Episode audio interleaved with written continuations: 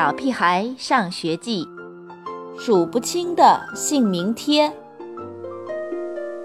第一天放学后，我们冲出教室，但很快又被田老师叫了回来。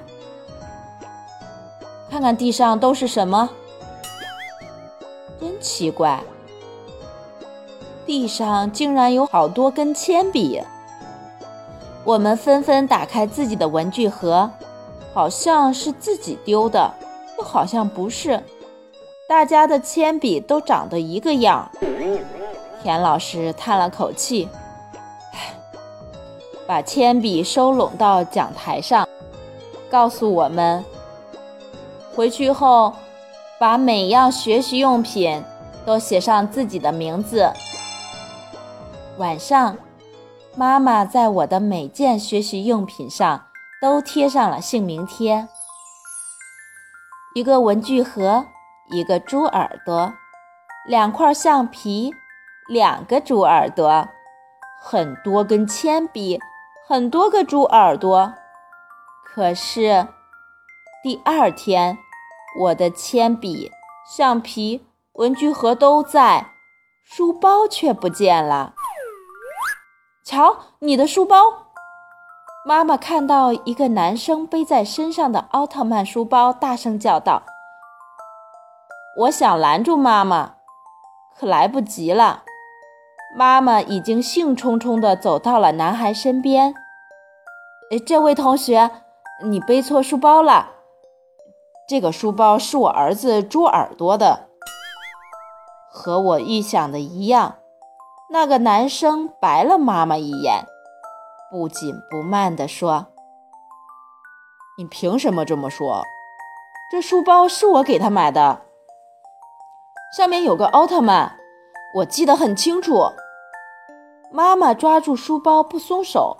“妈妈，你别捣乱了！”我揪住妈妈的胳膊，“这不是我的书包，不可能！”妈妈不死心地盯着那个书包看。你看这个，我用手指着前面三个男生，他们身上都背着一模一样的奥特曼。妈妈顿时像泄了气的皮球一样，怎么会这样？妈妈不知道，背奥特曼书包的同学实在太多了，就像女生的书包大多都是芭比公主的一样。最后。我的书包在操场的单杠上找到了。当天晚上，我的书包不但贴了两个姓名贴，还被妈妈额外缝上了一个大笑脸。这回书包肯定丢不了了，因为谁的书包都没有我的难看。第三天，我的书包没丢，可丢了一只鞋子。这都怪藏宝藏的游戏。课间时，胡小图和我一起在操场上藏东西，我赢了。胡小图没找到我藏起来的鞋子，我自己也没找到。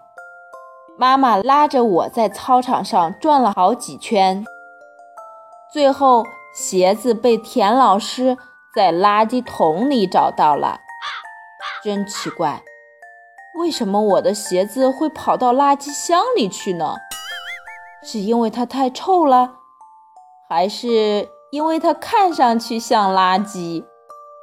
当天晚上，妈妈又在我的鞋子上贴上了姓名贴。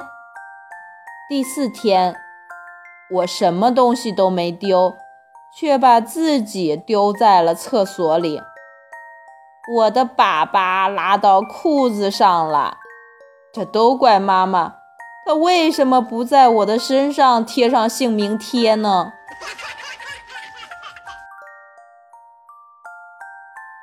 小朋友们，你们的东西有没有丢过？要看好自己的东西。